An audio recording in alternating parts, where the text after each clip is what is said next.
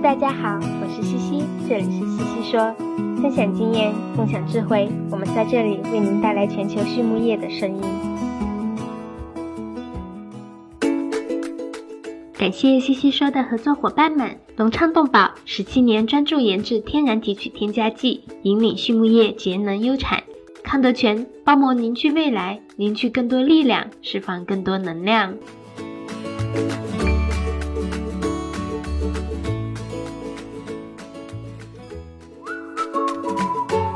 隆昌集团是一家专注研制新型饲料添加剂胆汁酸的头部企业，拥有科技化的胆汁酸生产基地——隆昌胆汁酸。作为集团自2004年创立以来持续研发和生产的拳头产品，采用动物原料提取，是畜牧业提高脂肪消化吸收的代表，在饲料安全、绿色养殖、食品安全道路上扮演重要的角色。得到了国内外客户的高度认可。隆昌集团致力于为饲料厂、一条龙企业和养殖者提供立体化的指导和服务，借以实现帮助六千家优秀的饲料企业和一千万养殖者安全创富的美好愿景。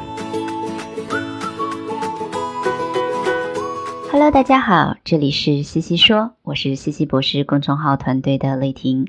今天呢，我们请美国头部养猪企业的采购总监来聊一聊过去十年他眼中的原料配方变化。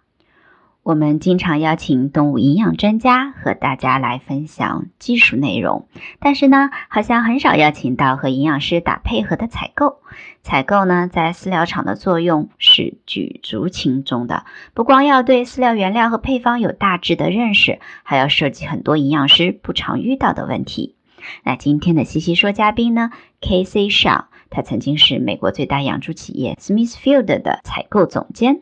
他非常善于跳出圈子看问题，也在这样的大企业里带来了许多改变。那今天呢，我们就从 Casey 十年的经验来看看他眼中养猪行业这些年的变化和未来的机遇吧。首先来认识一下 Casey。Casey 呢，在康奈尔大学念的本科，在普渡大学念的农业经济硕士，同时还在印第安纳大学修了一个 MBA。虽然不是营养专家，但是呢，他曾经在 Smithfield 这家全美最大的养猪企业做了十年的原料采购总监，每天和做营养配方的各个博士们打交道，也算是经历了饲料行业的很多转变。二零二一年的时候呢，他成立了自己的公司，专门做农业方面的咨询工作。首先呢，K.C. 聊到了饲料原料使用的变化。他说呀，Smithfield 是一个巨大的一条龙养殖企业，因此大家追求的不是最低配方成本，而是最低产肉成本。只有改变配方后，对利润的增加大于对生长表现的影响时，人们才敢做决定。二零一一年，我刚开始在 Smithfield 工作的时候呢，饲料配方主要还是玉米豆粕，替代性原料只占了百分之二。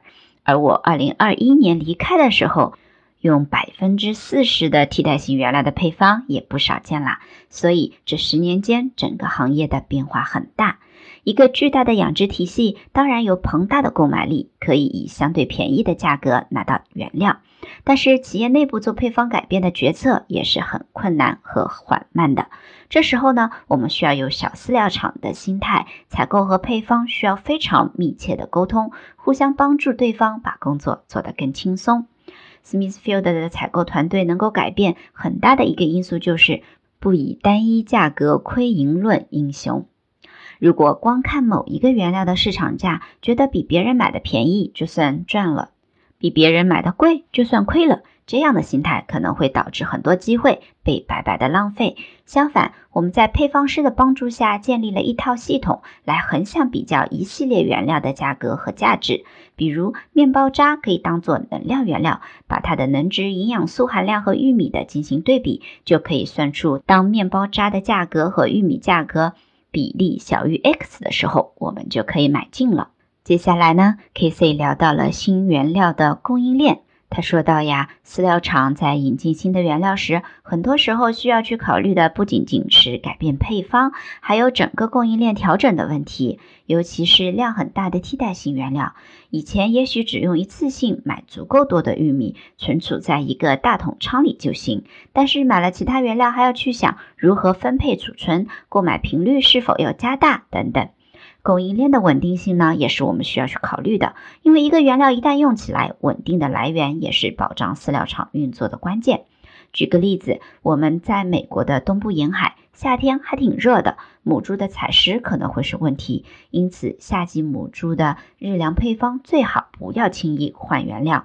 所以，当我们开始使用替代性原料时，采购一定会保证到秋天变凉之前，饲料厂不会断供。但有时候呢，这也是一个鸡生蛋还是蛋生鸡的问题。只有我们稳定购买，这些厂商才能保证生产的量。只有他们生产足够的量，我们才能继续稳定购买。那么，未来替代性原料有哪些机遇呢？Casey 说道：“人呐，就是很浪费，而且随着大家生活水平越来越好，这种浪费的现象也不会变少。因此，各种人不吃、人没吃的东西呢？”都会变成替代性原料，所以可以选的原料只会越来越多。同时，市场每天都在变，我们要时刻关注这些变化。过去这一年呢，美国的家禽行业有不少人看到了从未使用抗生素素食鸡的市场。于是，大量的养殖户呢都去饲喂植物原料，但结果这类鸡肉并没有在收购价格上有想象中的那么大优势。于是呢，养殖户又回到了之前的模式，怎么便宜怎么来。短短几个月，素食鸡的养殖户从高峰时期的百分之六十降到了后来的百分之二十五。大家一开始抛弃各种非植物的替代性原料。后来呢，又重新把它们拥抱，比如面包渣的需求就经历了一个大的起伏。今年呢，中国的猪肉市场不景气，因此中国生产的一些原料呀供大于求，比如氨基酸，出口到美国的价格也是接近近年来的底部。这个时候，在美国的养猪业可以选择使用多种替代性的蛋白原料，加上合成氨基酸的做法。虽然不知道这样的低价可以持续多久，但是短期内感觉不会有太大的变化。俄乌战争开始之后呢，乌克兰的很多农业生产停滞了，比如葵花籽油的生产，现在就大量的依赖北美。这对乌克兰来说是个坏消息，但是对北美的葵花籽油厂来说却是个好消息。因此呢，今年北美的葵花籽粕出货量增大了，价格也就更诱人了。另外两个因为政策而影响的替代性原料，一个是 DDGS 行业的新产物——玉米发酵蛋白。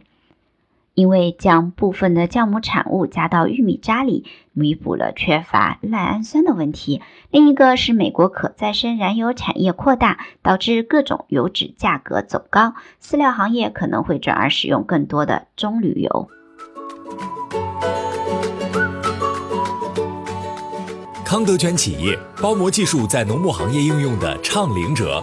成立二十余年，一直专注于生物包膜技术的研发、应用与生产，拥有智能微囊包膜专利技术，核心包膜产品远销全球五十六个国家和地区，实现中国品质服务全球。现推出包膜产品检测服务、包膜产品研发服务、包膜产品技术定制服务。让我们分享包膜技术带来的改变。接下来呢，Casey 聊到了家禽和猪之间行业的变化。他说到呀，美国近些年养猪行业规模整体变化不大，稍微有一点收缩的感觉。但是家禽行业呢，虽然也有不少亏钱的时候，还遇到了很严重的禽流感。不过整体感觉还是一直在扩张，其中一个重要的原因是家禽行业的集中化程度更高，有几个大企业占据了很大的市场，不像养猪业那么分散，各干各的。但是更重要的原因是家禽行业整体对成本的控制更苛刻、更及时，无论是采购原料还是禽肉的出售都是这样。